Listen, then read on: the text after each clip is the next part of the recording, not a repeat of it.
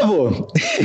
então, aqui quem tá falando é Ricardo Martins, diretamente de Tbilisi, na Geórgia, o país, não, não uh, o estado nos Estados Unidos. Ah, meu nome é tá. Flávia, faço parte aqui da dupla Q4 Trips, que tá viajando de bike tandem pelo mundo, e agora hoje estou falando aqui do Kirguistão, exatamente de Bishkek. Eu sou o Thiago, 39 anos, sou careca, sou casado com Estou falando aqui diretamente do Kirguistão também. E, lógico, né? Nós estamos juntos. Estamos aqui no, hospedado num hostel aqui, a gente está parado esperando um voo para sair da Ásia Central. Cara, aqui está, parece que você está se apresentando tipo no nome do amor, tá ligado? Seu Thiago, 39 anos, Sagitário. Quero saber.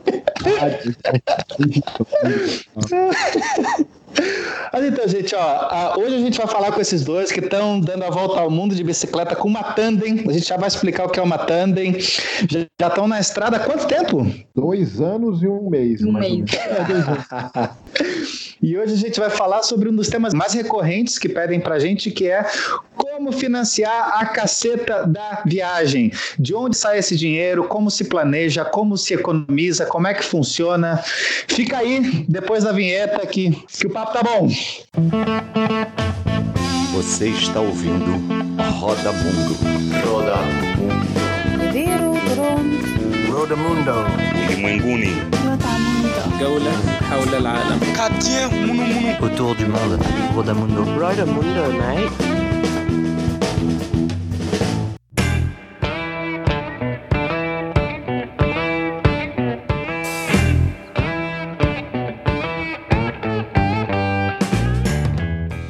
E aí? Puxa, gente, é, antes de mais nada, obrigado pelo feedback do último podcast, né? A gente recebeu bastante mensagem para Miriam e para o Stefan também, né? Eu já encaminhei para eles, vamos respondendo isso devagarzinho, né? Mas legal. Como agora eu ainda tô em Tbilisi, agora é a minha primeira longa pausa desde abril de 2016.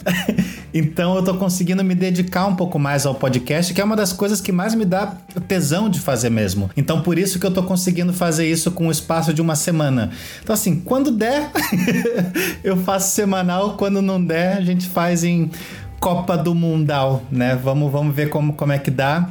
E espero que vocês gostem, né? Esse programa é muito especial, foi muito difícil de gravar. A gente estava a acho que uns quatro ou cinco meses tentando fazer essa gravação, mas acontece, com gente na estrada e eu tava na estrada também, foi, foi bastante difícil, mas deu! e quando vocês escutarem, vocês vão entender por que, que vale a pena tanto esperar o tempo que for para conversar com o Thiago e, e com a Flavinha, não só pelo projeto deles, mas pelo que eles têm a dizer, porque esse programa foi extremamente técnico e informativo, mas bastante descontraído. E poucas vezes eu acho que a gente vai conseguir ver pessoas pessoas com essa generosidade de abrir os números com tanta transparência, né? E não só isso, de falar de dinheiro, da parte financeira, mas sem negar privilégio, de maneira muito lúcida, bem embasada. E acho que conversando com eles dá para entender o quanto de humanidade que eles estão ganhando, que é o que eu acho que é o mínimo que eu particularmente espero que seja ampliado depois de uma volta ao mundo e dá para ver o quanto o mundo tá agindo sobre eles. Então, então, Flavinha, Tiagão, obrigado por vocês dois, viu? Valeu, valeu a pena cada dia que eu esperei para gravar isso, viu? Bom, acho que é isso. Os recados de sempre, para quem quiser apoiar o podcast, é só entrar no apoia.c barra Rodamundo, dá para apoiar a partir de cinco reais mensais. Eu vou sempre fazer isso de graça, para mim é um prazer. Eu só não sei por quanto tempo eu consigo fazer isso sem, sem os fundos próprios, mas vamos, vamos lá, o quanto der. E quem quiser colaborar para ajudar isso a acontecer, até para a gente ter mais estrutura, né? Porque agora sou eu que edito, sou eu que gravo, sou eu que faço tudo. Então a gente conseguindo mais pessoas, a gente consegue aumentar a qualidade e diminuir a periodicidade. E para quem quiser comprar o livro do, do Roda América, que é da primeira viagem que, que eu fiz pela América do Sul, é só mandar um, um e-mail para rodaamerica.gmail.com e, gente, é isso. Fiquem aí com o programa. Espero que vocês gostem, viu? Abraço!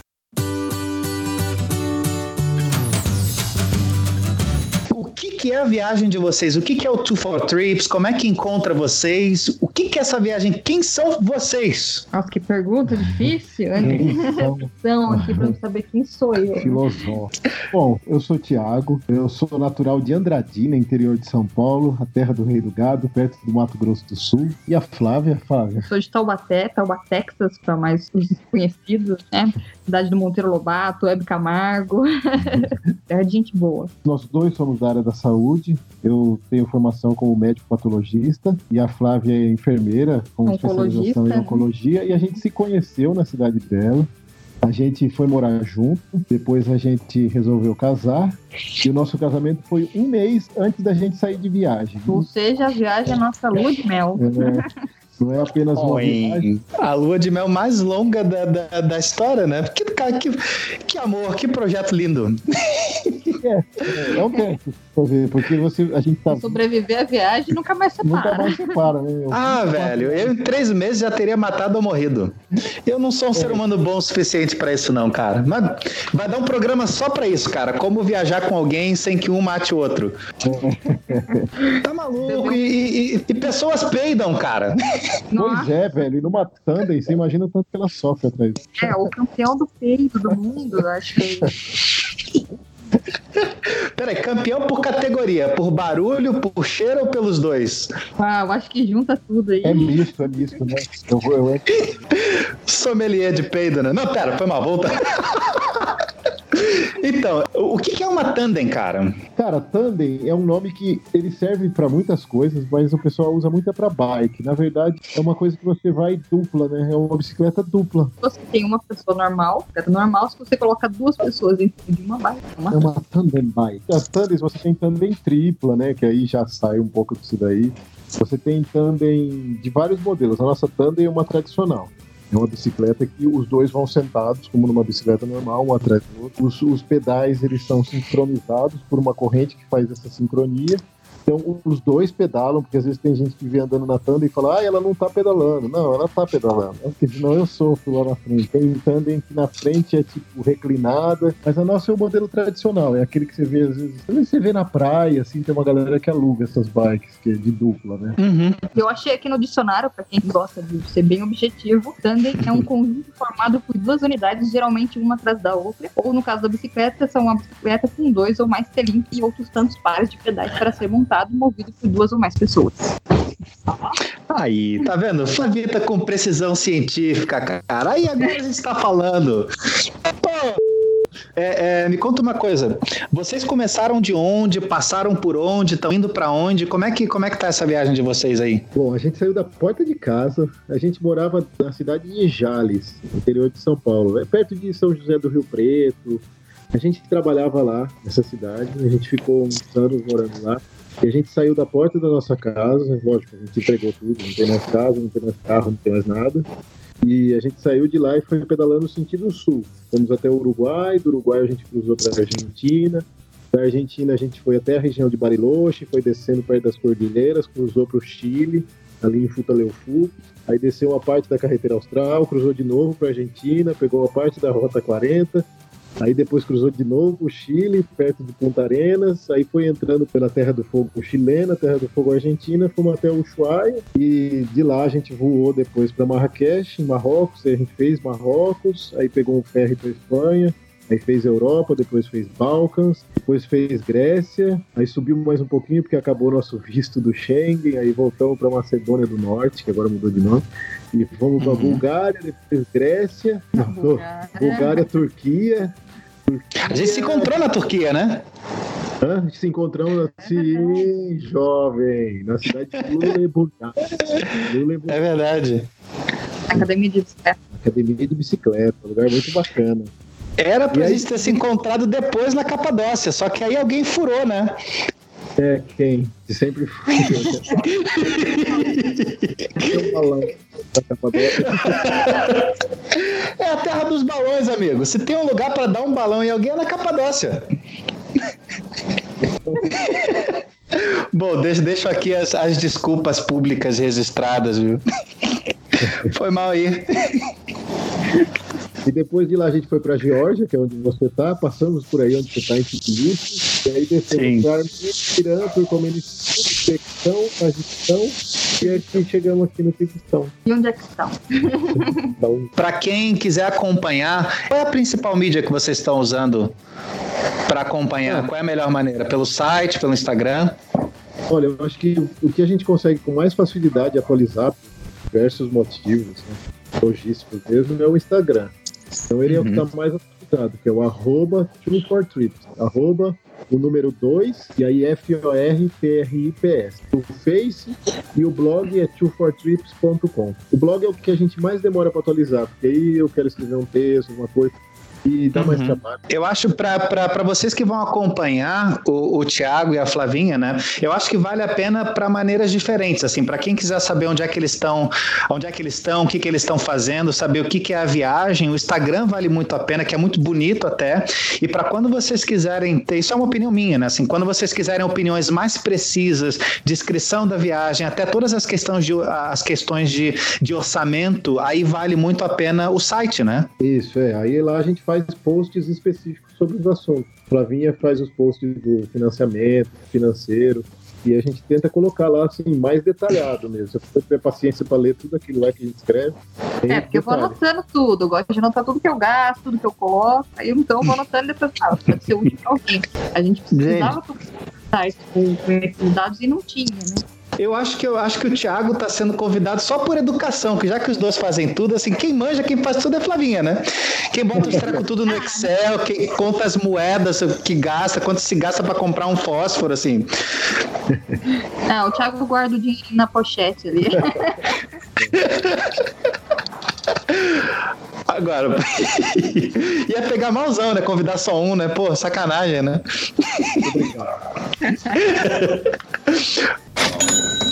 O dinheiro é necessário. É pra gente fazer umas intenções nas nossas vidas. Tu vai levar herança pra sepultura. Tu vai ser comido pelos vermes, pelos gongolô. Os piolhos de cobra vão entrar no teu ouvido, no, no teu olho. Eu vou começar pelo tema mais delicado, gente, até porque tudo vai acabar perpassando por isso. Porque assim, é muito normal a gente falar assim, cara, volta ao mundo e a gente fala, a gente vai falar sobre como juntar dinheiro, como isso funcionou. Mas assim, pelo que eu tô percebendo com os outros programas que a gente está fazendo aqui no Roda Mundo, viajar, de certa forma, pode ser um privilégio. Então, eu queria ah, que vocês escrevessem para a gente aqui quais foram os privilégios necessários para que vocês pudessem fazer o que vocês estão fazendo hoje. Por exemplo, sei lá, se, se um carro foi vendido, sabe assim, você ter conseguir juntar dinheiro é um privilégio, você conseguir vender um carro é um privilégio, você conseguir ter bons estudos a ponto de você conseguir ter uma boa profissão para poder juntar dinheiro é um privilégio, ou ainda que seja você ter uma, uma família estável, uma situação estável, se dedicar só aos estudos, sabe, para não cair muito nessa questão de que ah, todo mundo é só ter força de vontade para não cair nessa, nessa babaquice de mundo de life, de life coaching, sabe? De, de acredita que dá certo, assim, não. Tem algumas coisas que precisam ser reequilibradas para que outras pessoas possam fazer o que a gente faz, né? Então, assim, quais foram os privilégios que vocês tiveram para viajar? Bom, vamos entrar então nesse assunto. É, acho que já parte desde a hora que eu nasci, né? Começa o privilégio desde a da família. É, o privilégio é, de você ter nascido numa família que nem você falou, estável, uma família é, uma que te família dê, estruturada, uma família que estruturada. teve condições de te, te colocar numa escola boa, que, que promoveu cidade boa, assim você conseguiu um emprego bom e assim vai. Né? É, facilidades para você conseguir financiar uma viagem dessa. Assim, chegar no ponto de financiamento, não tem, não tem como você. Ah, não, só foi por força de vontade. É lógico que existe a força de vontade. A meritocracia. Mas é a questão, é, é, que nem a questão que o pessoal quer aplicar da meritocracia para tudo no Brasil, isso daí não existe, né, cara? Isso aí existe numa sociedade que todo mundo está ali no mesmo nas mesmas condições de temperatura e pressão, né? Mas isso não é o que uhum. acontece. Então, eu acho que, é, que, assim como nós, alguns outros viajantes que a gente conheceu, é, principalmente quando você já está né, longe, no exterior ou em lugares que são mais caros, todo mundo é parecido em algum ponto nesse você voltar na história dessa pessoa para trás dos privilégios que ela teve de ter tido, não ter uhum. precisado uhum. enquanto estudava, ter conseguido depois a universidade, e isso aí no futuro gerou com que ela tivesse uma renda ou com que ela tivesse qualquer outra facilidade para conseguir tirar um passaporte. Eu acho que quando a gente entra nessa questão de volta ao mundo, cara, assim, é, o buraco é mais embaixo. Se você vê, até com a galera que a gente conhece, assim, nós somos um padrão, sabe? São pessoas brancas, normalmente, que tiveram acesso a uma boa educação, ou se não são ricas, pelo menos não foram pobres ou miseráveis, sabe? Porque, cara, tem um negócio que me deixa puto cacete, cara. O, o, pistolar, que se f... Você, você tem assim, ah, larguei tudo para viajar. Assim, não, como se, for, como se fosse um processo de decisão. Você largou tudo para viajar, não, não a gente, né, assim, mas é de não das pessoas não se darem conta do privilégio que é isso. Assim, ah, eu vendi meu carro e viajei, sabe? Ah, eu comecei a juntar mil reais por mês. Ô desgraçado, você juntou mil reais porque você não tinha que pagar conta, porque os seus pais estavam pagando as contas para você, porque você pôde se dedicar só aos estudos, sabe? Tem tanta camada de privilégio.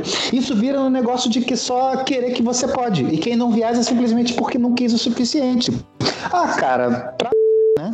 Acalmei. Claro que, claro que existe comprometimento e, e, e, força de vontade também, e paciência. É, tem algumas estratégias que você pode utilizar para. É, e até para conseguir viajar, ver se o cara quer mesmo aquilo, né? Mas é lógico que por exemplo, a gente na nossa viagem a gente encontrou muito viajante, cara. Faz dois anos e um mês que a gente está viajando e eu nunca encontrei. Eu nunca encontrei um, um africano viajando. Eu não estou falando uhum. de África do mas pô, você pega África saariana, ou África subsaariana, ou aquela região da meiuca da África, ou aquela parte mais. Nunca, nunca, nunca. A gente estava falando esses dias de, de viajantes América da América Central, assim, por exemplo, o Nicarágua. Iana. Nunca encontrei um nicaragüense viajando. Um peruano. Deve existir. Mas assim, a gente nunca encontrou. Agora, não é uma regra, né? É, é mais difícil, né, cara? Porque esses países são mais pobres, eles têm menos acesso, eles têm menos privilégios, cara. O passaporte de, de alguns países é uma merda, né? Se você for ver, porra. Você não vai encontrar um cara do Turcomenistão viajando. Você encontra um iraniano viajando o mundo, sabe? Aí entra uhum. outro do lugar que você nasceu, a condição política daquele lugar que você nasceu. Às vezes você tem um dinheiro naquele lugar, mas o seu passaporte é cheio de restrições, cara. Você não consegue entrar nos Estados Unidos, você não consegue entrar em outros países, entrevistas. Então tem uma série de pontos que tem aí que as pessoas às vezes é, fazem de uma, de uma maneira que nem você falou. Não, se um cara não foi porque não teve de vontade suficiente. Agora, pode ser que dê para você viajar sem dinheiro e a gente acho que a gente encontrou também assim uma galera assim viajando sem nada na base de doação numa barra forte, mas eu acho que em nível Brasil ou América do Sul, né? Quando a gente está falando de intercontinental, o buraco é mais embaixo, né? E eu acho ainda mesmo assim, você fala que uma viagem econômica diferente de uma viagem de baixo custo, porque como que eu posso explicar? Porque atrás desse, por exemplo, você falou, alguém doa a comida para você, tá tendo um custo atrás disso. Se você for no mercado, você compra só um macarrão, você vai comer aquele pacote de macarrão sem nada dia e noite. Agora alguém vai lá e te dá um escargot, vai te dar um prato de feijoada, alguma coisa, tem um custo atrás disso. Então, na verdade, sua viagem, a real viagem, não está sendo barata, porque tem alguém pagando para você. É, a viagem, é a viagem de graça, que tem cara que fala assim, não, dá para viajar de graça, versus dá para viajar de maneira econômica. O que eu consideraria uma viagem de graça é o cara que viajaria na bicicleta dele, o mochileiro, e o cara não dependeria de nada, assim mesmo. Tipo, ele ia pegar comida, ele ia pegar fruto do pé da árvore que ele achava pelo caminho, ia lá no lixo, sabe? Isso é uma viagem totalmente de graça. Agora, a partir uhum. do momento que usa alguma plataforma tipo Couchsurfing, Home Showers, ou tem alguém te ajudando, uma pessoa que te convida tal, eu considero isso uma viagem econômica, mas não é uma viagem de graça porque, cara, gerou um custo para alguém. É, alguém aí. tá pagando. Alguém tá pagando. Tipo, se você não tá pagando, alguém está pagando. Então eu acho eu acho legal esse assunto do financiamento para dar uma iluminada na cabeça da galera, para não criar também essa, essa fantasia do, do, do, que é de graça. Tem histórias na internet, tem um cara que chama Tom, ele tem, chama Tom Bike Street, o, o, website dele é um, um inglês, se não me engano. E ele saiu de casa, ele fez um, uma, um estudo, ele decidiu sair de casa com 6, 5 euros só. Sem cartão de crédito, sem nada. E ele rodou a Europa toda por seis vezes, foi acho que até, o, até uma parte lá da Europa, já a Europa Oriental. E ele falou, cara, eu saí com 5 euros da minha casa. Mas o Tom é de onde? Eu, ele é inglês, ele é europeu. Ele, ele, não gastou nada mais que esses 5 euros, mas assim, ele começou a trabalhar para pessoas em troca de comida. Então, na verdade, ele fez escambos, né, cara? Não é que caiu do céu. Sim. E ele tem um visto que possibilita que ele, que ele trabalhe, entende? Ele tem privilégio de estar no próprio continente. Tem uma série de coisas aí, cara. Sabe? De você estar na sua área. Então essa galera, tipo, é o que você falou do intercontinental, do transcontinental e da viagem dentro da América, eu acho que sim, se a galera quiser fazer uma viagem econômica mesmo, dentro da América é uma boa, cara. Nosso país é gigantesco, o Brasil é gigantesco, né, cara? Tem muita gente viajando muito baixo custo no Brasil mesmo. É um país lindo, né, cara? Nosso país tem belas praias, tem montanha, tem lago, tem parque nacional, tem comida boa, tem diferença cultural de vários lugares. Cada estado do Brasil é o tamanho de um país na Europa, né, cara? Você fala o idioma, é mais fácil das pessoas te ajudarem, e você não precisa investir dinheiro num passaporte, então você consegue até sair do país, você pode ir para o Uruguai, para a Argentina, para o Chile, só com, a sua, só com o seu RG, né? Você consegue trabalhar, que seja um, um trabalho assim no sentido de você fazer uma troca, né, por, por comida ou por uma hospedagem. Mas quando você vai para fora, cara, aí começa a entrar muito custo. Eu nunca conheci uhum. ninguém pegar carona de avião, cara. Pode ser que exista. Mas é verdade, eu nunca conheci ninguém. Tinha, antigamente tinha um pessoal que conseguia pegar cargo ship, carona. Né? Uhum. Hoje em dia mudou muito a legislação lá nos portos, mudou o controle, na verdade, nos portos, né? Uhum. QR Code, uma série de coisas. E hoje em dia, para você viajar de cargo ship com bicicleta, é caríssimo, cara. Uhum. Tem mais essa de pegar carona, sabe? Então eu acho que é o que você falou, aí entra, entra visto, tem país que exige seguro disso ou daquilo, sabe? Não, trabalhar fora já é outro esquema. Eu acho que dá para você fazer uma viagem econômica sim no quintal de casa, no Brasil e na América Latina, uma viagem, porra, legal pra caramba. Se tiver, quiser horizontes maiores aí, tiver planos de sair mesmo, ou até América do Norte, ou até outro continente lá que seja atravessar o oceano, aí tem que, tem que ter um muito baixo custo, é muito sofrimento e não sei até que ponto é possível, cara. O dinheiro é necessário, é pra gente fazer umas intenções nas nossas vidas. Tu vai levar herança pra sepultura, tu vai ser comido pelos vermes, pelos gongolô, os piolhos de cobra vão entrar no teu ouvido, no, no teu olho, Dá para ter um percentual do que, que representou passagem de avião, visto, o que, que gasta mais? Assim, hospedagem, comida, qual a proporção desses gastos? 38% dos nossos gastos é com alimentação, né? Aí, hospedagem, a gente tem uns 17%, já ainda é relativo, a gente poderia diminuir isso daqui, hum. só que de vez em quando a gente precisa ficar no reservado, principalmente nessa região da Ásia Central, que a gente gastou bastante com hospedagem questão da falta de privacidade. A bike, uhum. nossa, dá bastante problema. Né? É. Se eu matando, ela precisa de manutenção constante, tem a corrente sempre acaba mais rápido, tem um pneu, já trocou a roda inteira já várias vezes. Tem um uhum. gasto de 10% do nosso orçamento. Transporte aéreo chega a 10% também. Só para você ver, ó, o nosso gasto com avião, ou transporte de barco, ou ônibus, caso a gente precise pegar dentro da viagem, chega ao mesmo o percentual do gasto com a manutenção da bike. Uau. E de visto deu 3,5, né? É, Porque a gente ainda Começou agora nos países com mais visto. Até ali o Irã. Ah, não, o Irã precisava, né? Antes, até Georgia, Armênia, a gente estava pegando visto. Agora que a gente começou mais. Então, cara, por isso, que, por isso que a Flavinha tá aqui nessa bagaça, cara. Parece que eu tô perguntando a projeção econômica pro Armínio Fraga. Ela já me dá 38% com comida, a projeção de gasto pro próximo trimestre é, é de ter um aumento de 13,5%. Já me saca um PowerPoint com gráfico e pizza. Porra, é isso que eu tô falando, cara. Profissional, cara. 700 dias de viagem, tá? Só pra ser mais exato. Eu digo Aí, cara, quem convidou esse cara aí? Não foi eu, não. Oh, tá ok, eu, eu não controlo nada, não, tá ok? Pergunta aí com a Então, agora falando de planejamento, como é que vocês fizeram para juntar dinheiro? Como é que foi o processo? Entrando já na parte técnica. Primeiro que, assim, antes da gente fazer essa viagem, a gente já tinha feito outras. Então a gente já tinha uma ideia mais ou menos de como é que era viajar de bike. Aí que a gente falou, a gente começou a fazer pequenas viagens dentro do Brasil. A gente fez Nordeste e a gente fez uma viagem que a gente uhum. saiu da porta de casa, fez o, estado de Minas Gerais, Serra da Canastra, Capitólio. Ah. Isso foi antes ou depois da lua de mel? Isso foi antes. ah, antes. Tá, tá, tá, tá. tá. Entendi.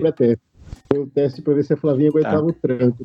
Não, não, eu vou, eu vou contar um detalhe aqui agora. A primeira viagem que a gente fez, ele me deu uma bicicleta dobrável, pequenininha, e ele foi com a bicicleta dele lá toda cheia de alforce, bonitinha. E a gente pedalou o dia inteiro, o dia inteiro. Cheguei moída no primeiro dia, assim, com a bicicletinha, mal andava. Assim. Esse foi o teste. Esse, Esse foi o teste. Eu voltei, da viagem. Agora ela aguentou a bicicletinha, ela agora vai. Então, e nessa última viagem que a gente fez de Minas Gerais, aí eu falei assim, Flá, vamos fazer o seguinte, vamos tentar fazer a viagem do jeito peraí, que... Peraí, peraí, peraí, peraí, peraí, peraí, você botou a Flavinha pra, pra, pra pedalar Minas Gerais com uma dobrável? Desgraçado. Não, foi antes. Não, essa foi antes, essa foi a primeira. Ah, tá. A primeira foi dois dias. Foi só o teste, foi só o teste. Depois ela já tinha a bicicleta dela, normal, com a Ford, eu tinha a minha, a gente viajava em bicicleta separada. Né? Aí eu falei, Flá, vamos fazer essa viagem e vamos tentar fazer da maneira mais econômica que a gente consegue para ver quanto que a gente gasta. Nada melhor do que fazer um teste assim real, né? Não ficar só no, no virtual, no planejamento. É. E a gente uhum. fez uma viagem de quase um mês, e a gente pedalou uns 700 quilômetros mais ou menos, passando por cidades pequenas, passando por lugar que não tinha nada, e aí a gente tentou ver quanto que a gente conseguia fazer se a gente acampasse o máximo possível e comesse em restaurante, lugares baratos. Aí a gente teve uma média, mais ou menos, uma ideia de quanto que a gente gastaria, a ponto de não sacrificar muito a nossa sanidade mental também. Uhum. Isso cada pessoa é de um jeito, cada casal é de um jeito e tem gente que gosta de pequenos luxos ou precisa, sei lá, depois de cinco dias acampando, ficar em algum lugar que consiga tomar um banho, ou que queira um lugar só para ela, não só ficar na casa dos outros, sabe? É lógico Sim, que é mas... de quanto você pode, o quanto você quer, né, e tudo. Mas a gente tem uhum. quanto, quanto seria o máximo que a gente conseguia sacrificar o nosso conforto para economizar. Qual foi o processo para definir quanto vocês tinham que juntar e depois o que, que vocês tiveram para fazer para chegar até esse valor? Então, primeiro a gente precisava saber quanto que, para saber quanto que a gente precisava juntar, a gente precisava saber uma média de quanto a gente ia gastar. Primeiro a gente fez um teste assim, sem pesquisar nada, só realmente assim, vamos diminuir os, cortar os, os gastos com hospedagem, vamos tentar acampar mais e fizemos esse teste da, da primeira viagem. Gasto ali em média de uns 60 reais por dia. E depois disso a gente começou a pesquisar, né? O Thiago também pesquisou, pesquisou mais, até alguns sites, tanto do Pedarilhos também, que a gente usou como base. E teve mais um outro, acho que é The Next Challenge, né? E a gente usou esses dois, esses dois sites mais para procurar os dados de outros cicloviajantes que já tinham feito uma volta ao mundo é, uhum. para saber quanto eles gastariam, ou uma, outra, outros tipos de viagem. E a gente uhum. também chegou nessa faixa etária de acho que 30 dólares por dia, seria mais ou menos uns 60 reais por casal, né? Assim, para a gente saber quanto a gente ia gastar a viagem toda, eu precisei esboçar um roteiro. Eu falei, bom, para onde eu vou para eu saber quanto que eu vou gastar, porque como eu te falei, se a gente fosse viajar à América, é um gasto. Quando você tem que pegar voo e vistos, é outro gasto. Então tem um site na internet que ele chama thenextchallenge.org. Se a uhum. pessoa entrar no nosso blog e forem custos da viagem, tem uma parte só para isso. Lá tem essa explicação e tem esse link. Nesse ah, site, o cara fez uma base de dados de viajantes de longa, do mundo inteiro. Ele considera viagens longas mais de seis meses. Então, essas pessoas alimentam essa base de dados. Mas quanto? De 100 ou de seis? Seis meses. Mais do que ah, seis, seis meses, meses, tá. É, ele tá. considera viajantes de longa. E aí ele pega uhum. esses viajantes, ele faz uma base de dados, e aí com essa base de dados ele consegue fazer os gráficos e pegar uma média, uma mediana. A uhum. média que ficou, ele faz tudo isso em libras, vai. Libras, esterlinas. Uhum. Aí eu converti e tal. Então é mais ou menos, umas a média ficou em 300 libras esterlinas por mês. São uns 1.500 reais por mês, 1.600 então, reais por mês. Eu acho que vale um parêntese aqui, porque assim, eu já estou vendo a, a, avalanche de e-mail que vocês e eu vou receber, assim, cara, quando a gente falar sobre qualquer um desses cursos, isso quer dizer o seguinte, vai ter um europeu que vai falar assim, cara, como assim você viaja com 1.500 reais por mês, não tem como, e vai ter uma outra pessoa no outro extremo falando assim, como assim, cara, eu viajo com 200 reais por mês, dá com muito menos do que isso. Então, assim, a gente está falando por uma questão de estilos de viagem, de roteiros adotados, com decisões tomadas, isso varia muito. Então, a gente está falando principalmente do que vocês fizeram, não necessariamente como isso sendo certo ou errado, é mais para a gente ter um parâmetro. Isso é uma média. É. Ele põe Sim. os extremos. No site tem os extremos, tem a viagem mais cara, a viagem mais barata, mas a Uhum. mediana ficou em torno de 1.600 reais por mês.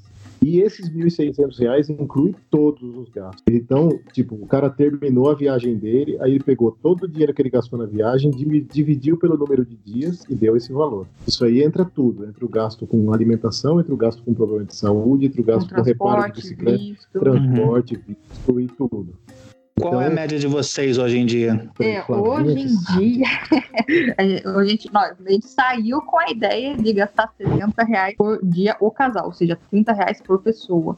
Mas Uhum. hoje em dia, por causa dos voos e dessa parte que a gente ficou bastante tempo ainda na, Eu- na Europa, nossa média está de 98 reais por dia. é, por dia né? Uhum. É, então, Então, assim, se pegar hoje- eu gasto 98 reais. Às vezes as pessoas falam, "Pô, esses caras, que isso? Todo dia o cara, o cara enfia a mão no bolso e, e- e tira Uhum. 98. Isso tem dia que a gente gasta 10 reais, mas tem dia que a gente gasta, a gente precisa comprar uma passagem aérea que vai daqui, por exemplo, daqui de onde a gente está, de Bishkek até Hanoi, e a gente tem que Uhum. enfiar a mão no somos dois, e a gente vai gastar dois pau e pouco. Fora visto, manutenção, equipamento que precisa comprar de novo, essas coisas, né? Sim.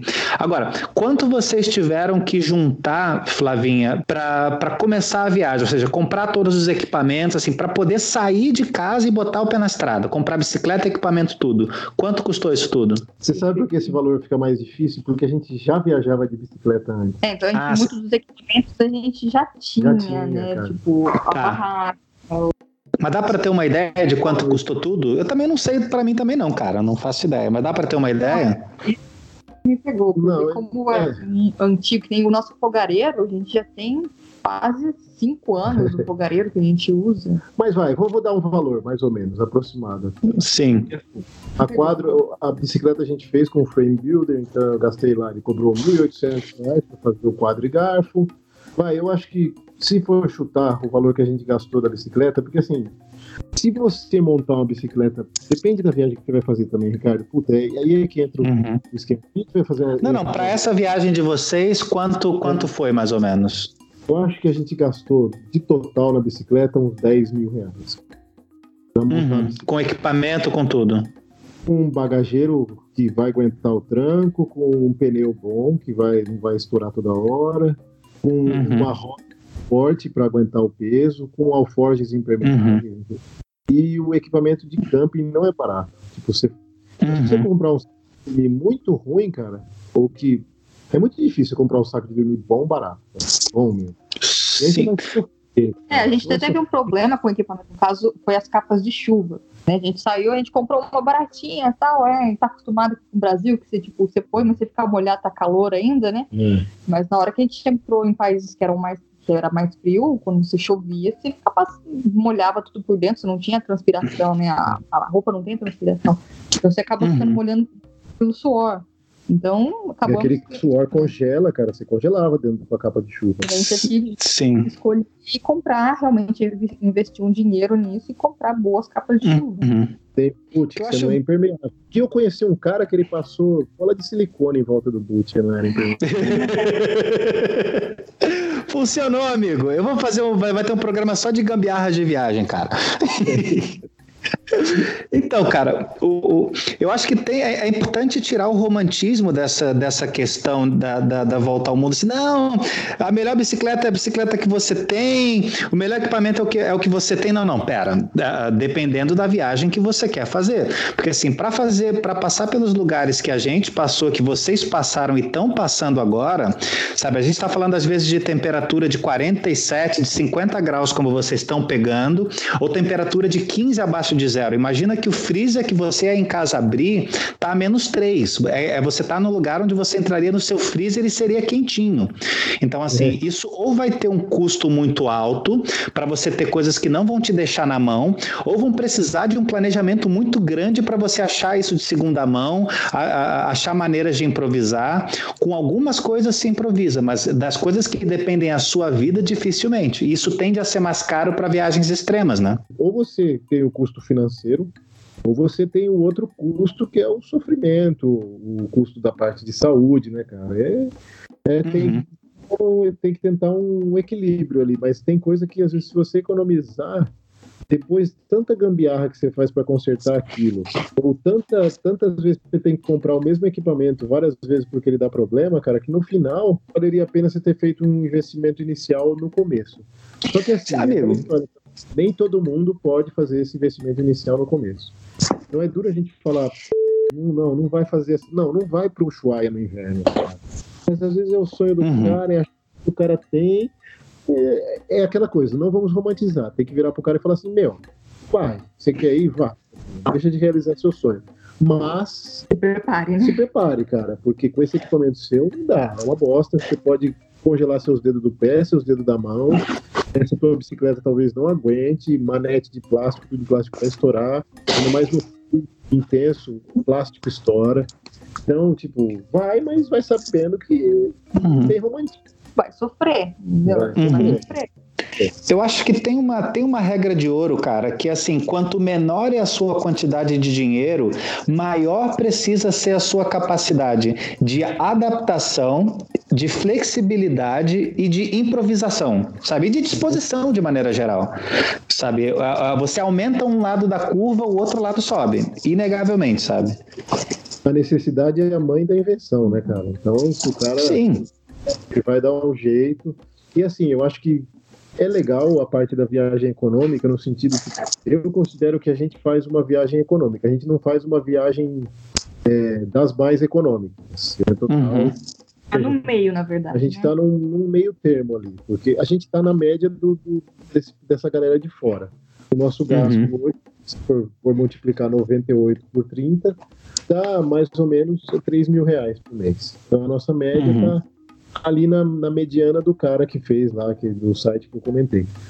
Legal. Mas é, é difícil você, você, você coloca essa média para uma volta ao mundo mesmo. Eu acho que se a pessoa fizer a América, ela consegue gastar menos.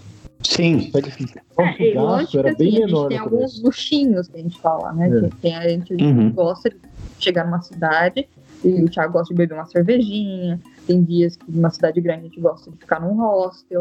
Então tem um Uhum. gasto mais tirado. Sim. Como é que foi o processo para juntar dinheiro? Como é que vocês fizeram para gastar menos e ganhar mais? Como é que foi esse processo? Primeiro a gente tentou cortar todos os gastos fixos que a gente tinha, né? No caso de telefone celular, né? de conta, de telefone normal. Né? Só ficou, na verdade, energia e luz, que daí também é demais, né? E diminuímos a quantidade de saídas para restaurantes, né?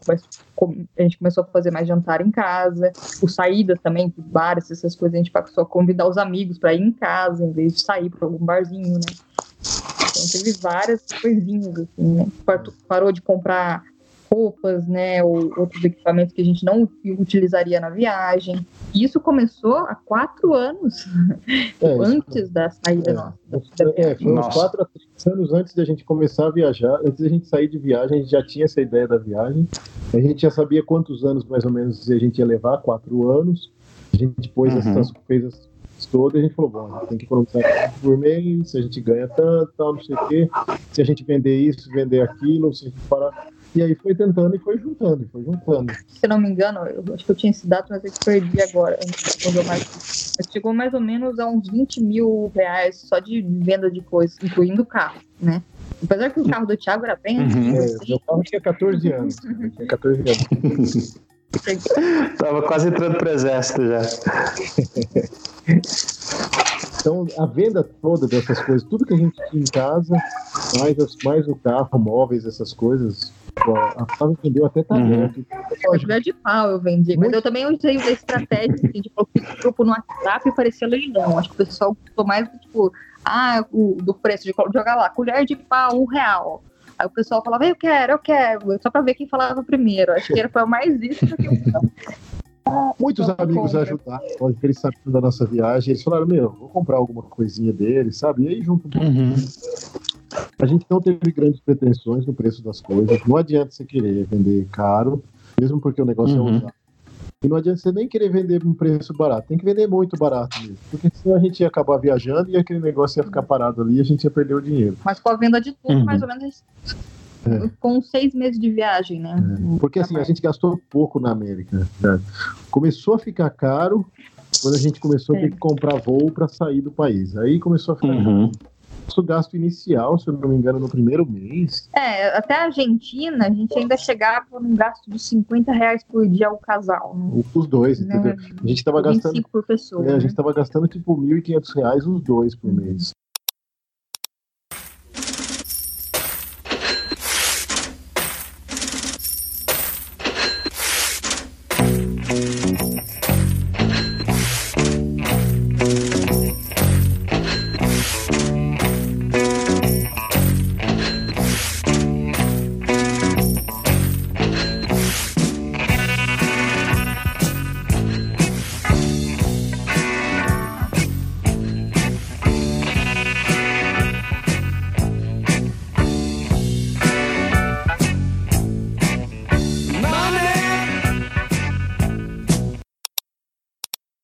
Vocês fazem com a administração do dinheiro? É cartão de crédito, Western Union? Como é que, como é que vocês fazem para burlar isso em diferentes países? Para burlar, para administrar isso em diferentes países?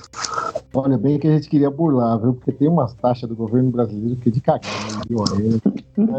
A maneira mais fácil para nós, assim, que a gente encontrou, foi o cartão, cara.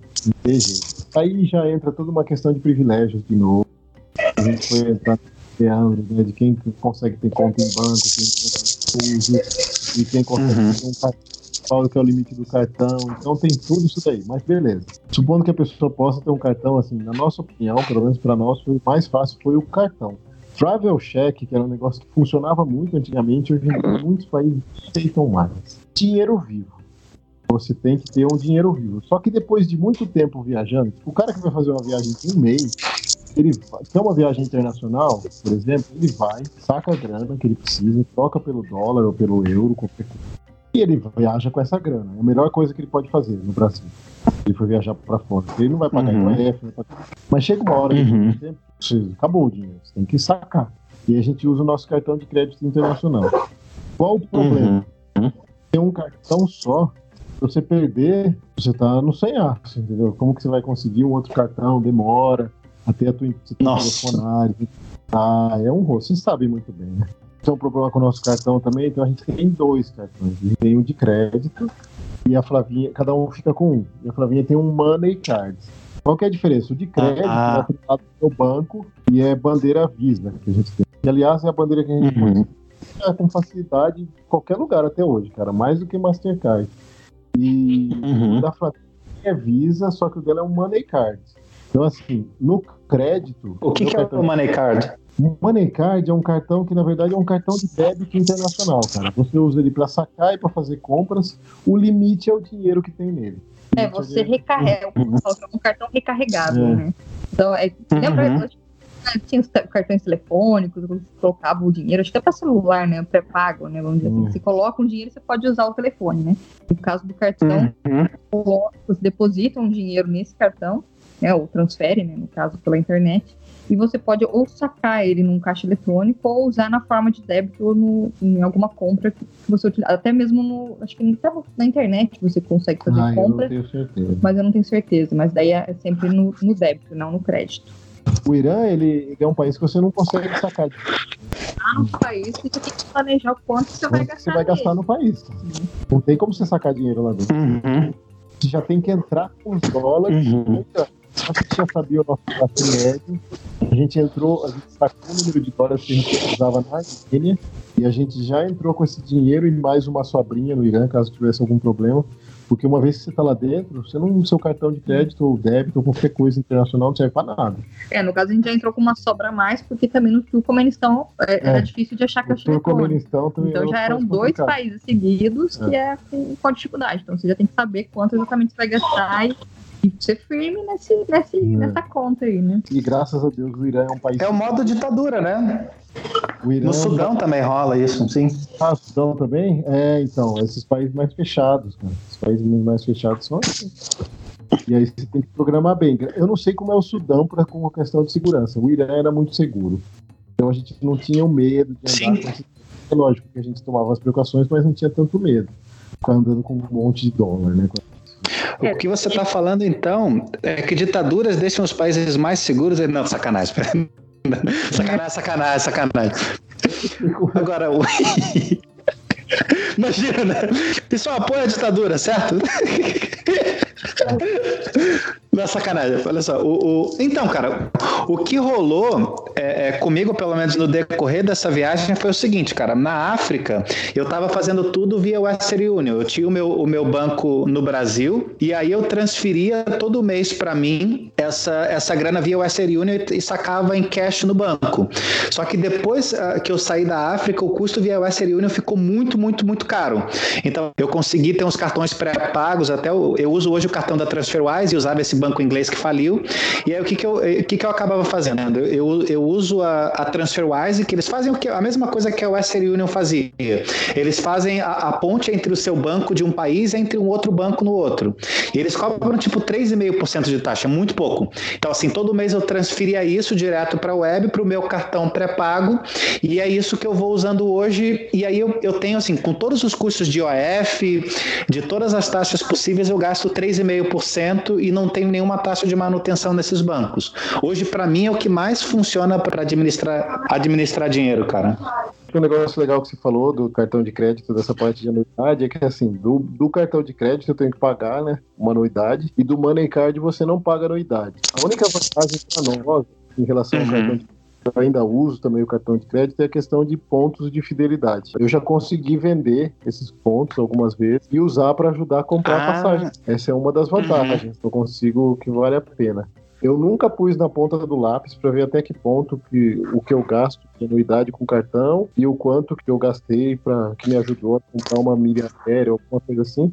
Mas eu acho que ainda vale a pena. Boa questão para as próximas anotações. É, próximas anotações da Flavinha.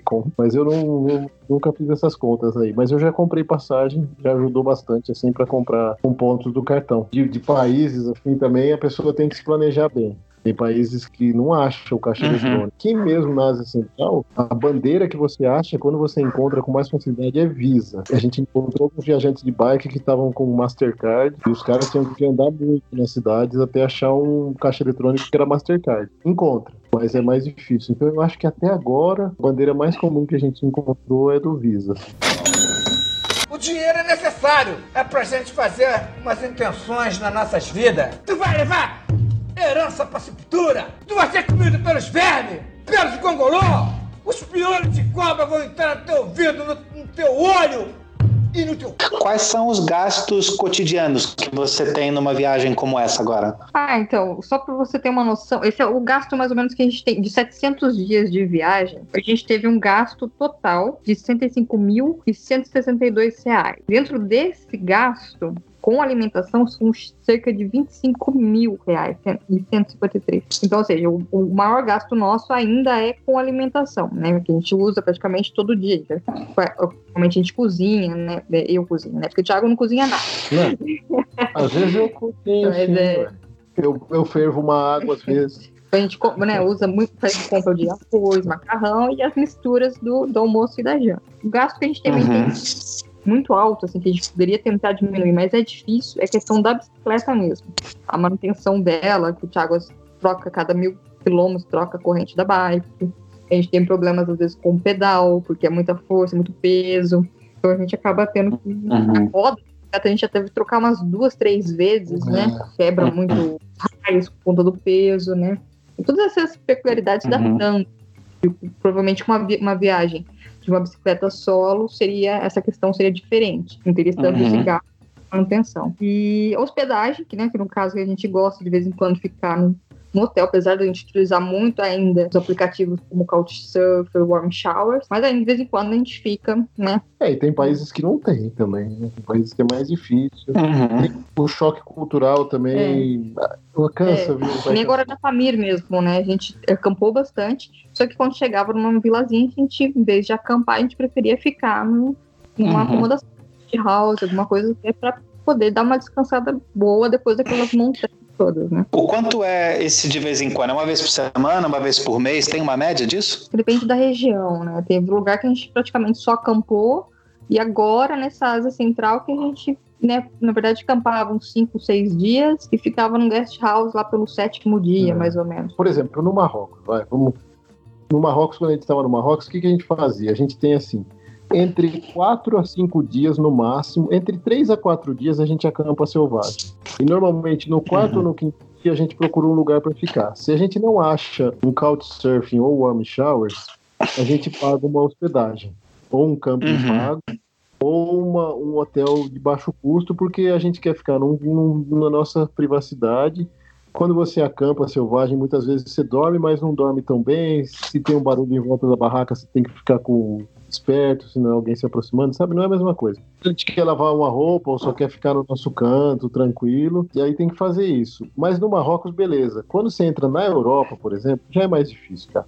Você Uhum. consegue acampar selvagem, mas aí quando você vai fazer uma hospedagem, Camping na França, que a gente né, tava na alta tava na alta temporada, temporada, era né? 20 euros, né? Um camping, né, por uma noite. sabe? Muito Nossa. caro.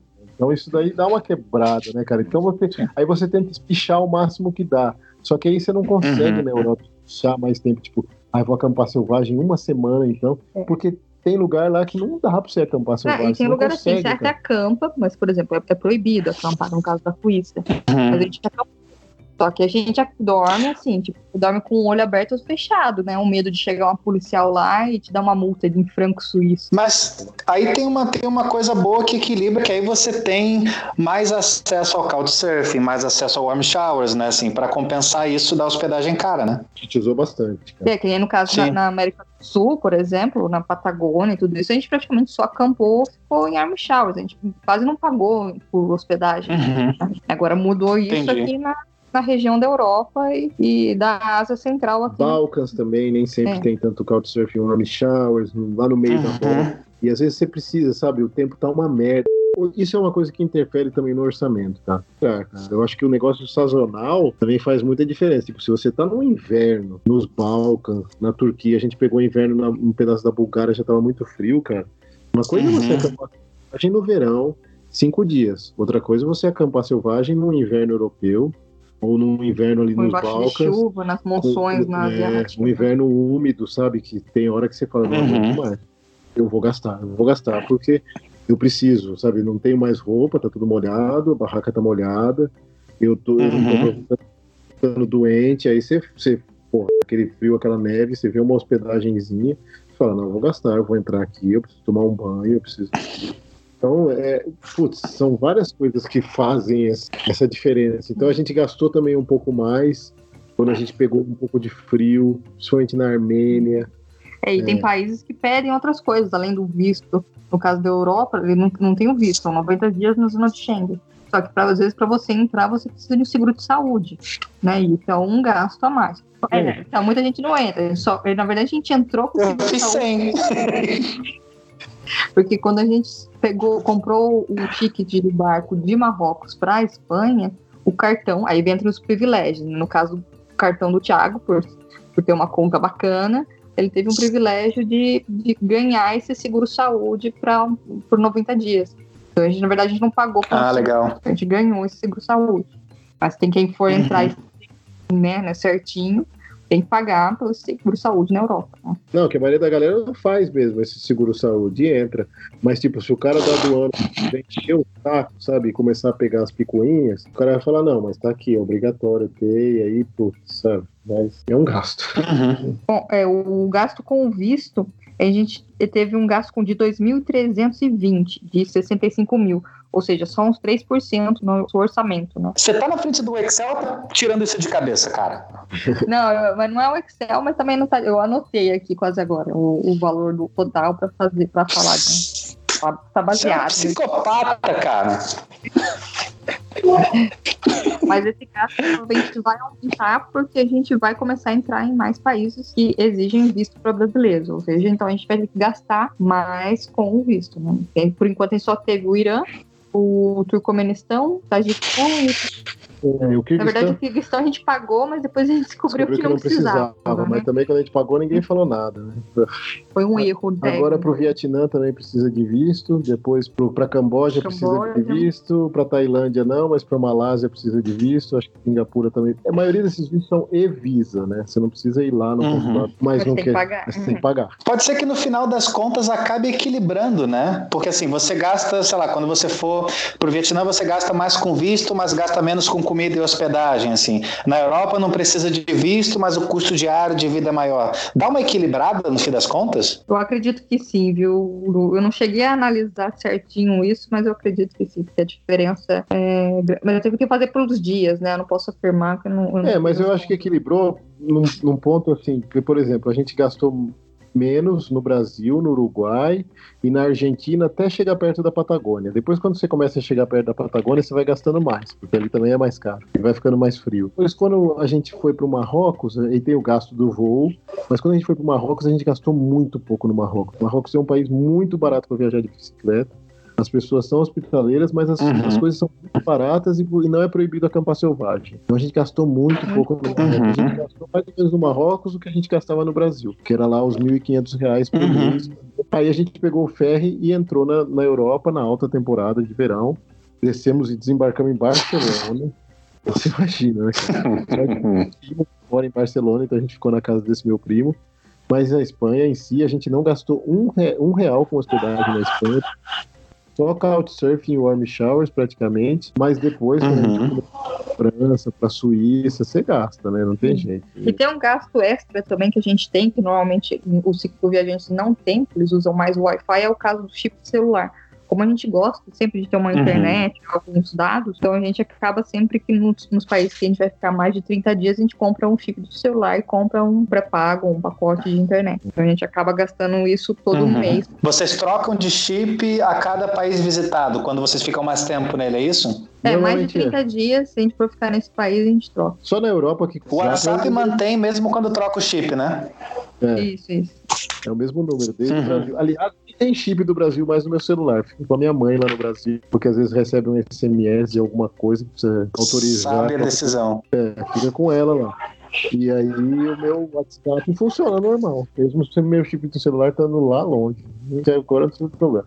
Aquele negócio que você falou, aí entra essa questão do gasto extra com o chip, ou a cervejinha no final do dia.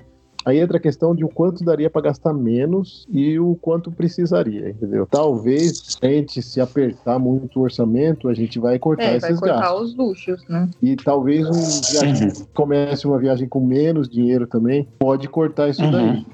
E aí é uma viagem, tipo, quanto menos você É. tem, não que a viagem vai ficar pior. Eu acho que assim, se é uma viagem econômica, você precisa mais das pessoas. E isso é muito legal, cara. Porque aí você sai mais ainda. Tipo, você fala, puta, hoje eu queria ficar num Uhum. hotel. Ah, não dá pra ficar num hotel.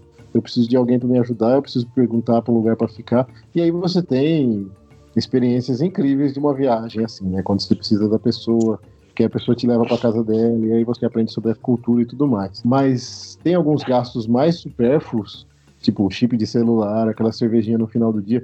Se você cortar também, você não vai, né? Amigo, cerveja é item de sobrevivência. Pera aí. Vamos, vamos organizar isso aí. É triste cortar, né? Mas, tipo, daria pra gente gastar menos, mas, assim, a gente ia cortar algumas coisas que é a nossa lua de mel também, sabe, cara? Nós somos um casal. É outra pegada, cara, também. É diferente. É, né? É uma lua de mel. É, então, também não é no- a ideia, a gente já saiu com um pouco mais de dinheiro, já saiu com essa ideia de gastar um pouquinho mais, justamente porque a gente quer lembrar dessa viagem mais com bons. Não pra ser uma É. viagem de sofrência, vamos dizer. É, hoje é um tema que está em pauta, tá em alta, aí, que é o romantização do sofrimento, né? Tipo, é lógico que a Uhum. gente sofrimento, viagem, momento de perrengue, mas a gente não fica buscando esses momentos. Eles vão acontecer Uhum. Na viagem de bicicleta acontece. Então a gente a gente gasta um pouquinho mais às vezes por causa disso, para evitar os Uhum. perrengues. Se a gente quisesse, a gente poderia acampar mais, poderia ficar mais dias sem tomar banho, poderia tomar menos sorvete. A gente Uhum. gosta de provar do país. Tipo, tem vezes que a gente tem a sorte de ficar num couchsurfing ou no Charles e o cara fazer um prato típico para nós. Mas nem sempre isso acontece. E aí a gente, porra, meu, tem um outro também que a gente gosta, mas daria para cortar, que é a parte turística. Sempre a gente tenta fazer algum programa turístico dentro de um país que a gente passa. Vou dar um exemplo. Um parque nacional. Um parque nacional, por exemplo, na Argentina. A gente estava passando do lado do Perito Moreno, lá em El Calafate. Porra, eu não sei quando eu vou passar daquele, Sim. lado daquele glaciar. Gosto belíssimo. Não é barato a entrada do parque, mas a gente tem essa graninha guardada justamente para isso. Então a gente foi lá e foi visitar. Quando a gente estava aí na Grécia, a gente estava perto de Meteora, que é uma cidade super famosa lá. O cara emprestou o carro pra gente ir. Eu vou falar, puta, olha a chance que eu tive, né? Aí fomos e pagamos a entrada também, visitamos ali, gastamos dinheiro com a gasolina que a gente O Plebitska Park também na Croácia, Na Croácia. que é bem caro, mas é lindo. Mas é assim, puta, eu não sei quando que eu vou viajar de novo para esses lugares, se eu vou viajar de novo. Então, como a gente pode, a gente faz esses pequenos luxos. Então, o luxo é a cervejinha, o sorvete, a cada cinco dias ficar num lugar só nosso, no cantinho, nem que tenha que pagar. E às vezes um, um programa turístico no país que a gente está visitando. Então, é esse gasto. Dá para cortar todos? Dá. Mas, poxa, vai dar uma dor no coração cortar a cerveja. Ou Justo, justíssimo. O dinheiro é necessário. É pra gente fazer umas intenções nas nossas vidas. Tu vai levar herança pra sepultura. Tu vai ser comido pelos vermes, pelos gongolô. Os piolhos de cobra vão entrar no teu ouvido, no, no teu olho. Vocês acham que com o que vocês juntaram vai dar tempo de terminar a volta ao mundo com isso? Ou de repente vai precisar dar um complemento na renda? Se a gente conseguir manter o gasto do jeito que tá, vai dar para terminar. Sim, é lógico que a gente vai voltar meio que com uma mão na frente e outra atrás e vai ter que começar a vida de novo assim, mas dá para terminar, sem precisar trabalhar. Mas coisas acontecem, né? O gasto pode sair do controle ou pode ter um problema que a gente precisa gastar um dinheiro para resolver, problema de saúde ou problema, algum problema no Brasil que tem que viajar para resolver, sabe? Qualquer coisa, a gente nunca sabe. Então, se precisar Uhum. trabalhar, nem que seja trabalhar não no sentido para ser remunerado em troca, mas para economizar, tipo, você trabalhar em troca de, de um prato de comida, ou trabalhar num hostel em troca de, de uma cama e uma coisa para comer, sabe? E aí você acaba gastando menos. É complicado trabalhar no exterior. Uhum. complicado trabalhar no exterior, tanto pelo visto nosso, que é sempre de turista, não é todo país que contrata e não é todo país que te paga, na verdade. E a maioria dos países não fazem nenhum contrato, então o cara pode te dar um cano. E isso já aconteceu com outras pessoas que a gente conheceu. O cara trabalhou um mês, aí o primeiro Uhum. mês pagaram, no segundo mês o cara já falou que ia atrasar, e aí já começa a bola de neve, o cara não paga, você vai exigir como? Você não tem um papel, você tá ali de turismo, você não devia estar trabalhando. O nosso máximo mesmo que a gente poderia gastar seria de 100 reais por dia, que seria assim, tipo, para não estourar até o final dos quatro anos. A gente programando 100 reais Uhum. por dia, em 30 dias seria 3 mil reais, em um ano 36 mil, em quatro Uhum. anos 144 mil. Seria esse o teto máximo que a gente poderia gastar. No caso, ainda a gente está em 98, né? Mas a tendência é baixar, porque nosso planejamento seria de 60 reais por dia. Ou seja, 60 é, em 30 dias, em um mês, 1.800, em um ano, 21 mil, em quatro anos, 86 mil. Isso gasto para duas pessoas. É, esse é o gasto. Gasto para duas pessoas, né? Dividido por dois, Então, 40. ó, fazendo fazendo uma, uma conta grosseira aqui, então assim, a gente tá dá para eu dizer que assim uma volta ao mundo durante quatro anos, contando com os equipamentos necessários, dá um custo rude de 100 mil reais para duas pessoas, ou seja, 50 mil por pessoa. Hum, 150 mil para duas pessoas. assim. Fazendo Tá. quatro de viagem É, com os 150 equipamentos e É, mais os equipamentos. uma viagem que te dê um pouco de conforto de vez em quando. Se você quiser fazer uma viagem mais econômica ainda, que é possível, mas aí você vai passar uns perrenguinhos a mais, é 100 mil, eu acredito. Uma viagem de quatro anos para duas pessoas. É, é razoável o valor. Às vezes a gente se pega numas, eh, numa saia justas, principalmente em países mais pobres, porque assim, mesmo no Brasil, isso é, um, isso é muito dinheiro. E às vezes as Uhum. pessoas perguntam quanto a gente gasta. Mil reais por mês é muito dinheiro também, cara no Brasil e em muitos lugares do mundo. Lógico que na Europa, na Suíça, isso aí não é nada, mas em alguns países do mundo e no Brasil isso é muito dinheiro. Então é duro você falar pro cara que você tem uma, mé- uma média geral de 3 mil reais por mês. Fazendo uma conta de cabeça aqui, para quatro anos de viagem, ah, a gente está falando de 150 mil reais para 48, ah, 48 meses, dá 3.125. Na sacanagem, eu tô com a calculadora aqui, não é de cabeça, não. dá, para pagar de inteligente, né? Não, Não, assim, dá, bota aí 3 mil reais por mês. Assim. Então, 3 mil reais por mês, 1.500 reais por pessoa, isso durante, durante quatro anos. Sim. No, é, dentro de uma vida de privilégios, não é uma coisa tão impossível de se juntar. Não, não é. Não é. Mas. Assim, a- isso que eu tô falando, não é uma coisa tão impossível contando, porque assim, porque eu tô pensando assim, ah, cara, quem vai conseguir separar 1.500 nimbos assim, não, contando com assim, com deixar de lado tudo que vocês conseguiram acumular, assim, venda de tudo, desapega de tudo, vende tudo, começa do zero quando voltar, dentro disso não é uma meta tão fácil a ponto de dizer que qualquer um pode fazer, mas não é uma meta tão difícil a ponto de que só um milionário precisa fazer também. Tem um meio termo disso aí, né? Pessoal que tem uma ideia errada, às vezes. Eles falam assim, porra, mas isso é muito dinheiro e tal, não sei o que. Eu falo, cara, mas peraí. Quanto você tá pagando no seu carro? Quanto você, você quer comprar um carro, por exemplo? Qualquer um, um cara que quer comprar um carro no Brasil, um carro, quanto custa um carro popular no Brasil? Não custa menos de 30 mil reais. A não ser que você Uhum. compre um usado, ou um carro mais antigo. Mas, por exemplo, um cara que quer ter um carro melhor, tudo é carro. A política do carro é forte no Brasil. Então vai, 70 mil reais, cara. 70 mil reais para uma pessoa. Se ela for fizer uma viagem econômica, ela dá a volta ao mundo de bicicleta. cara. Então, é uma questão de prioridades também. A pessoa deixa de comprar um carro e com essa grana que ela juntou durante esses anos que ela, que ela compraria esse carro, ela faz a- uma volta ao mundo de bike, cara. E aí entram outras coisas também, cara. Assim, tipo, esse dinheiro, ele não tá parado ali. né? Ele tá investindo em alguma coisa.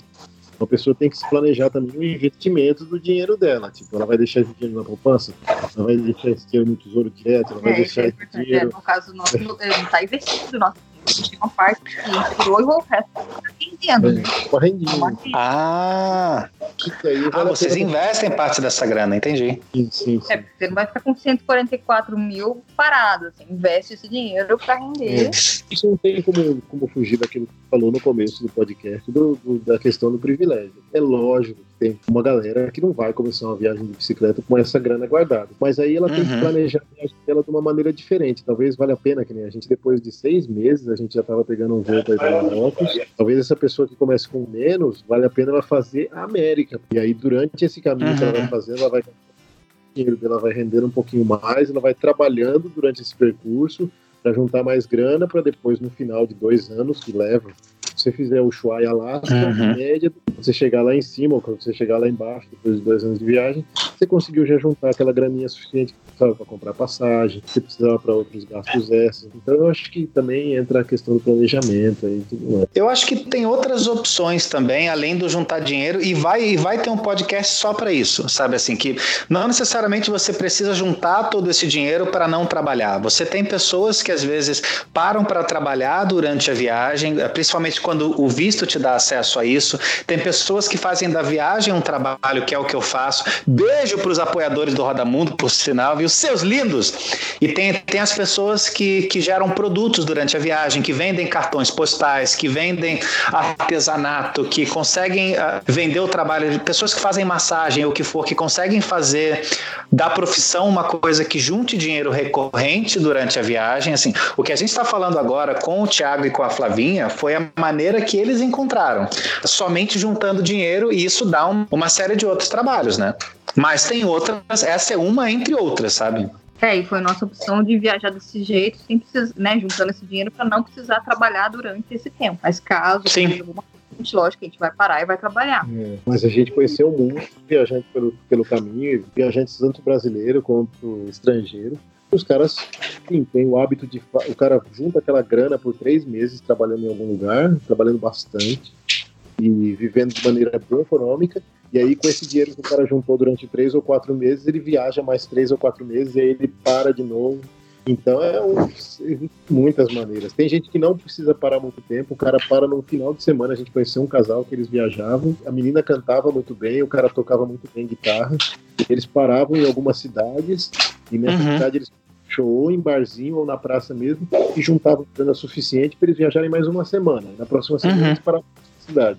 E assim eles seguiam, cara, assim, com pouco dinheiro na conta, mas eles conseguiam Então. manter a viagem entra naquela curva que a gente estava falando no começo, né? Assim, quanto menor a quantidade de dinheiro, maior vai precisar ser o grau de disposição, adaptabilidade e improvisação. Eu quero tomar o cuidado de não dizer que isso é uma coisa tão fácil a ponto de qualquer um de que qualquer um pode fazer e também não dizer que isso é uma coisa impossível, que existem outras formas de tornar isso acessível e a gente vai ter uma série de outros outros programas para deixar isso mais tangível, sabe? Com dados, como vocês estão fazendo aqui também, sabe? Que a gente só consegue, a gente só consegue planejar em função do que a gente consegue calcular. Por isso está sendo muito importante que vocês estejam dando todos esses dados para a gente, né? Obrigado por sinal, viu? Ah, Flavinha aqui.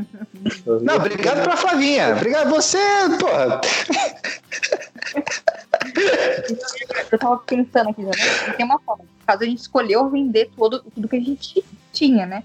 Mas tem alguns Sim. viajantes que, caso conseguiram comprar uma casa, um apartamento, e não querem ven- simplesmente vender. Então, o que eles fazem? Fazem uma renda com isso, né? Eles conseguem alugar aquele apartamento ou aquela casa. Uhum. Com essa renda, eles conseguem viajar. É uma outra forma É. quando você consegue já ter alguns bens e, não, não querer se desfazer totalmente deles. né? Não tem uma regra, né? Dentro do cicloturismo não tem uma cicloturismo viagem em geral, né? Você não É, não tem Uhum. um certo e errado. tem um certo ou um tem- errado, não tem uma. É a sua viagem, você faz do jeito que É, você então, quiser. é, e varia muito do roteiro que o cara vai fazer, do jeito que ele vai viajar, o que, que ele vai pegar. Ele vai de bike, ele vai de trem, ele vai a pé, ele vai de mochila, ele vai viajar de avião, quanto ele tem disponível para ele de paciência para acampar. O que, que ele tem de equipamento antes, o que, que ele tem de manha já. Se é um cara que já é viajado, é claro que ele vai gastar menos. Porque no Uhum. começo, da- quando você começa cru ainda, você gasta muito com bobeira. Porque você tem medo de acampar até você perder o medo.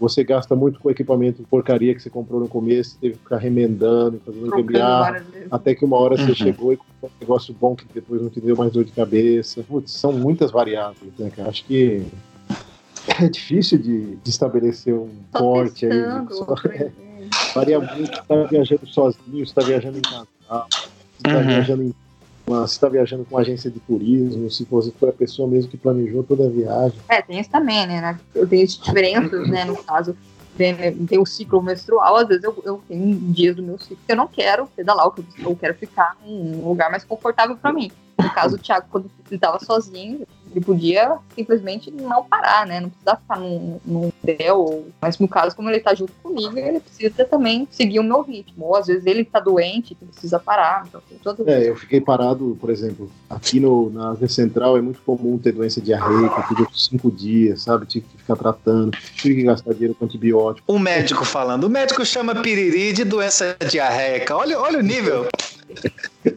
Ah, caganeira. E aí, pô, quebrei, o- quebrei o dente na Armênia. Você quebrou o dente também, só que eu não colei com o super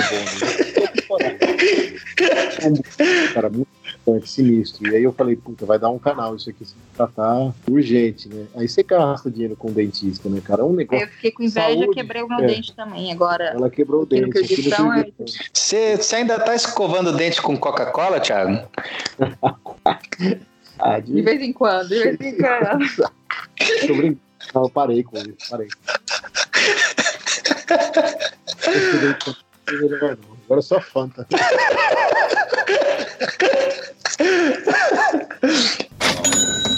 O dinheiro é necessário. É pra gente fazer umas intenções nas nossas vidas. Tu vai levar herança pra sepultura. Tu vai ser comido pelos vermes, pelos gongolô. Os piolhos de cobra vão entrar no teu ouvido, no, no teu olho e no teu... Gente, então, pra terminar aqui, assim, vocês têm indicação da- de, de material de viagem, tanto na questão específica do, do orçamento, quanto livros, viajantes, filmes. O que, que vocês têm para indicar aí? Tem um viajante que é o clássico, né, de todos, que é o Olinto. Quem quiser ler o livro do Olinto, né? O Guidão da Liberdade, ele conta da volta ao mundo dele, dá pra ter uma ideia dele que viajou com uma sandal, Na época que não existia né? Porque celular, não tinha GPS, celular, né? GPS, nem nada. Foi um estilo de viagem bem, bem legal dele. Tem o site do Pedarrilhos, que é o pedarrilhos.com.br. Pedarilho. É, Pedarrilhos. né? Do André, eles têm bastante informação. Eles têm também, eles fizeram meio um Excel no final da viagem deles. Eles têm um gasto, eles têm um gasto médio bem menor do que o nosso. Bem menor mesmo, assim. Eles fizeram uma outra viagem também diferente. Foi na América, então não tem essa gastaiada com visto, essas coisas nada. Tem um Uhum. site também, que é esse que tem o link no nosso blog. Quem quiser entrar no nosso blog, a gente tenta colocar o máximo de informação possível. Inclusive, a Flavinha faz posts quase mensais dos nossos gastos. Quase. É, ela escreve todos os gastos, com o que, que a gente gastou, sabe? Tem tudo bem explicadinho, que é o Trips. E dentro desse site também, se a pessoa for no setor custos, é, a gente tem os links lá, a gente explica como que a gente se organizou, a gente planejou para nossa viagem e onde a gente se baseou. E aí tem alguns links, inclusive esse site internacional, que é o thenextchallenge.org, que é lá que o cara fez aquelas planilhas, que ele pegou, fez uma database com todos os viajantes que vão lá e alimentam aquilo. E é lógico, a gente lê blog, lê blog de outros viajantes, a gente lê o seu livro, tem várias coisas aí que a gente vai fazer. Por sinal, para quem gostar do livro, roda-mundo.com, apenas R$ 39,90 mais o frete, tá? Chega direto na sua casa, entrega em todo o Brasil. Na verdade, foi a Flavinha que leu pra mim, porque ela é meu audiolivro. Eu, infelizmente, eu nunca tive o hábito da leitura. Meus pais têm, eu não tenho. Mas ela lia dentro da barraca pra mim Eu tinha que ler em voz alta pra ele escutar. Que gracinha, me sinto honrado, viu? Mas é uma coisa que eu, que eu indico, assim, pra galera que quer viajar de bike ou quer fazer uma viagem econômica, faça um teste antes, entendeu? Pra ver o que, que a pessoa, o que, que ela tolera, o que, que ela acha que vai ser bom pra ela, até que ponto ela aguenta, né? E de, de economizar e faz uma viagem aí dentro do Brasil e vê quanto gasta mais ou menos. Porque varia muito, cara. Tem gente que não bebe, tem gente que não fuma, tem gente que não que não faz algumas coisas que gasta, tipo, eu gosto de já de tomar uma cervejinha, já é um gasto. Então, varia muito, cara, de uma pessoa para outra, né? Sei. Difícil, assunto muito filosófico. No- Por via das dúvidas, no básico do básico, se indicar qualquer coisa, eu indico qualquer livro do Olinto. É sempre, cara, o Olinto, é- o Olinto é a única pessoa entre a gente que tem a paciência de pegar o básico do básico e expandir a partir disso, assim. E todo mundo que faz essas viagens mais complexas costuma começar do Olinto, para entender o que é uma volta ao mundo, ou para entender como funcionam os equipamentos. Para cada coisa ele tem um guia. E ainda mais se a gente for entrar na- na- nas viagens do Brasil, eles estão fazendo uns guias maravilhosos sobre as rotas nacionais, sabe assim? Eles estão fazendo um trabalho de base, cara, que é impressionante, assim. Poucas pessoas têm, têm capacidade e paciência de fazer isso, assim. Beijo, Olinto! Beijo, Rafa! É isso aí. Isso, eu isso não é nem jabá, não estão pagando pra fazer isso não, viu? Isso daí é, só, é de coração, viu? E eles têm um canal no YouTube agora que tá muito bacana também, viu? Eles estão postando sempre uns videozinhos lá. Tão... Eu entrevistei a Rafa aqui, né, cara? Eu vou, vou, vou, vou entrevistar o Olinto em breve, vamos ver, vamos ver. Ver se ele topa, né? Só vou finalizar aqui com uma frase do Carlos Drummond de Andrade, tá? O cofre Ui. do banco tem apenas dinheiro. Frustra-se quem pensar que lá encontrará riqueza. Meu Deus do céu. Essa é a mulher que eu casei. Mensagens finais. Antes de eu fazer essa viagem, cara, eu pensava muito nisso, cara. Eu me encanava muito com esse negócio do dinheiro. Tanto é que eu pesquisei em todos esses sites que eu falei, li todos esses livros. É lógico que a pessoa tem que se planejar, mas assim, não, não se baseie também tanto na viagem dos outros. Assim, faça a sua própria viagem. É legal criar expectativas, mas não crie expectativas exageradas. Mesmo dentro da nossa viagem, a nossa viagem mudou muito do que a gente imaginou que era. Tanto o roteiro, por várias coisas. Então é legal você se planejar para você evitar o excesso de perrengue. E eu acho que a pessoa não tem que também deixar de fazer por uma questão de ficar tão encanada com o dinheiro. E é o que você falou, a necessidade é a mãe da invenção. Na hora que acabar, essas pessoas dão um jeito, cara. A pessoa Quem falou isso foi tu, cara. Eu não falei nada disso, não. a pessoa que quer, a pessoa que quer continuar trabalhando, ela vai arrumar um jeito. É lógico, sem aquela coisa lúdica e fantasiosa de que é só querer que consegue qualquer coisa na vida, que parece que, tipo, eu quero voar, eu vou pular do prédio e vai crescer uma asa na minha... Não, não é isso. Mas, assim, a pessoa pode modificar um pouco ali a viagem dela para dentro do que ela consegue fazer e vai viajar e vai ser feliz e, e, e para tudo dar-se um jeito. A pessoa faz, tem gente que fez brigadeiro, tem gente que, que faz desenho, faz charge, tem gente que, que toca algum instrumento musical, ou a pessoa ajuda a pintar um reboco na parede e troca em, troca em um prato de comida, ou trabalha num hostel. Mas a maioria dos cicloviajantes, depois de um tempo, ficam muito macaco velho, os caras sempre Tem gente que faz podcast, cara. podcast. é, ela faz umas coisas. O cara, o cara- normalmente o cara viaja numas bicicletas de bambu. Flavita, mensagem final. Além da, do poema? Ah, eu acho que é só porque também quem tá ouvindo aí, né, não ficar desanimado por causa do, do gasto, né, no caso do, que a gente, do valor que a gente investiu, mas achar que nos seus meios, né, pode ser que não vai viajar como a gente tá viajando, mas também consegue de uma outra forma, né, sempre achar um equilíbrio aí, né. É, a gente não quer assustar também, É. cara. A gente às vezes falou aqui abertamente valores aí que talvez assustem outras pessoas que falam, pô, não vou conseguir começar a É, ver. isso. desanima, né, Não, o cara, cara, a já ideia falou, não é essa. mais. A ideia é que, como você falou, você pôs um tema bem aberto e você foi bem específico no- nos valores, a gente falou, entendeu? Mas muito, cara, de viajante para viajante. Então, cara, eu acho que o, o importante disso, assim, é claro que a gente tem que mostrar, e de certa forma pode assustar, mas é isso, assim, é, é bom para quem quer fazer ou quer saber um pouco sobre isso, assim, a gente tem que apresentar o problema da forma mais detalhada possível, e aí as pessoas podem, e assim, e aí a gente apresentar as soluções encontradas para isso, para as pessoas verem as próprias soluções, o que pode usar, o que pode adaptar, e o que poder fazer para ter problemas diferentes também. Mas isso tudo a gente só consegue crescer a partir de uma base sólida como a que vocês apresentaram, sabe? Então, gente, ó, é isso. Flavita, Tiaguito, obrigado, cara. Obrigado pela participação de vocês. Assim, A gente está tentando gravar isso aí há uns três meses, mas na maioria por culpa minha, né? Ah, desde Turquia falou na gente, então. Opa! gente, obrigado pela paciência, viu? E obrigado pelo programa, viu? Então, Obrigado. gente, abraço! Abraço! Abraço, pessoal. tchau. tchau. tchau.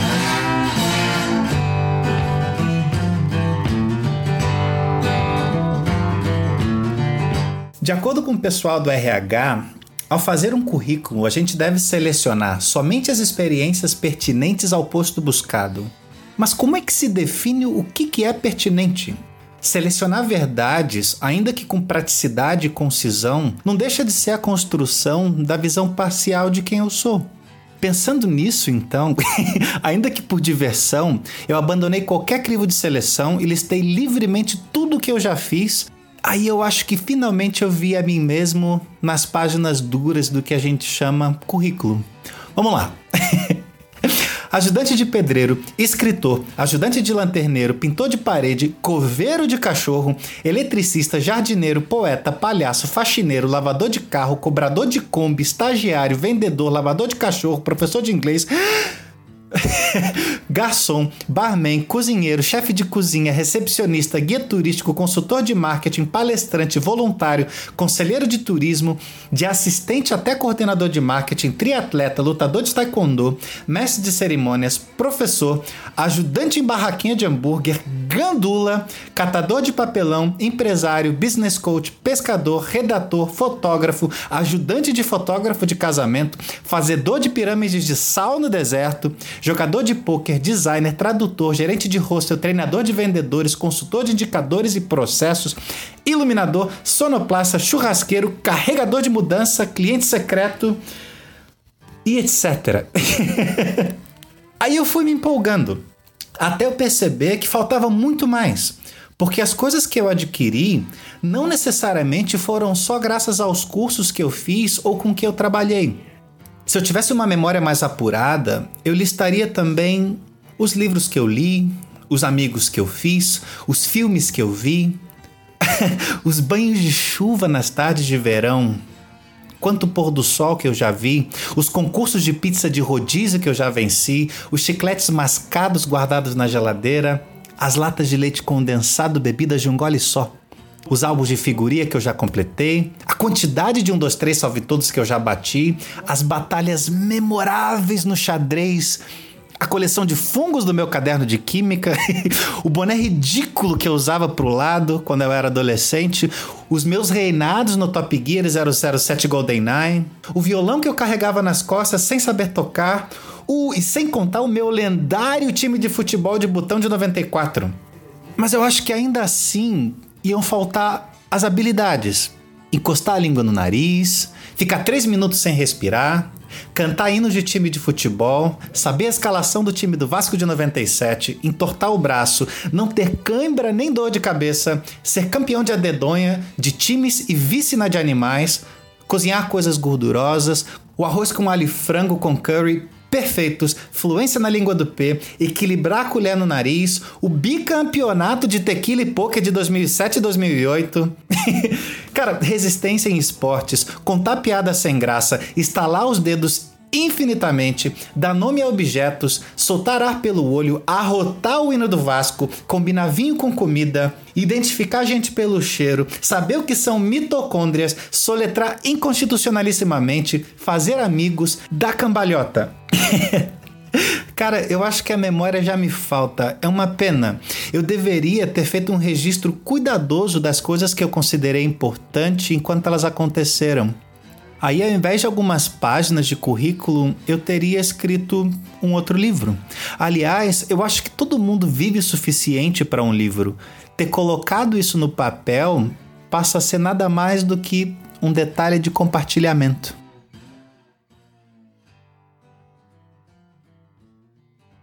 Rodamundo, Rodamundo, Rodamundo, Rodamundo.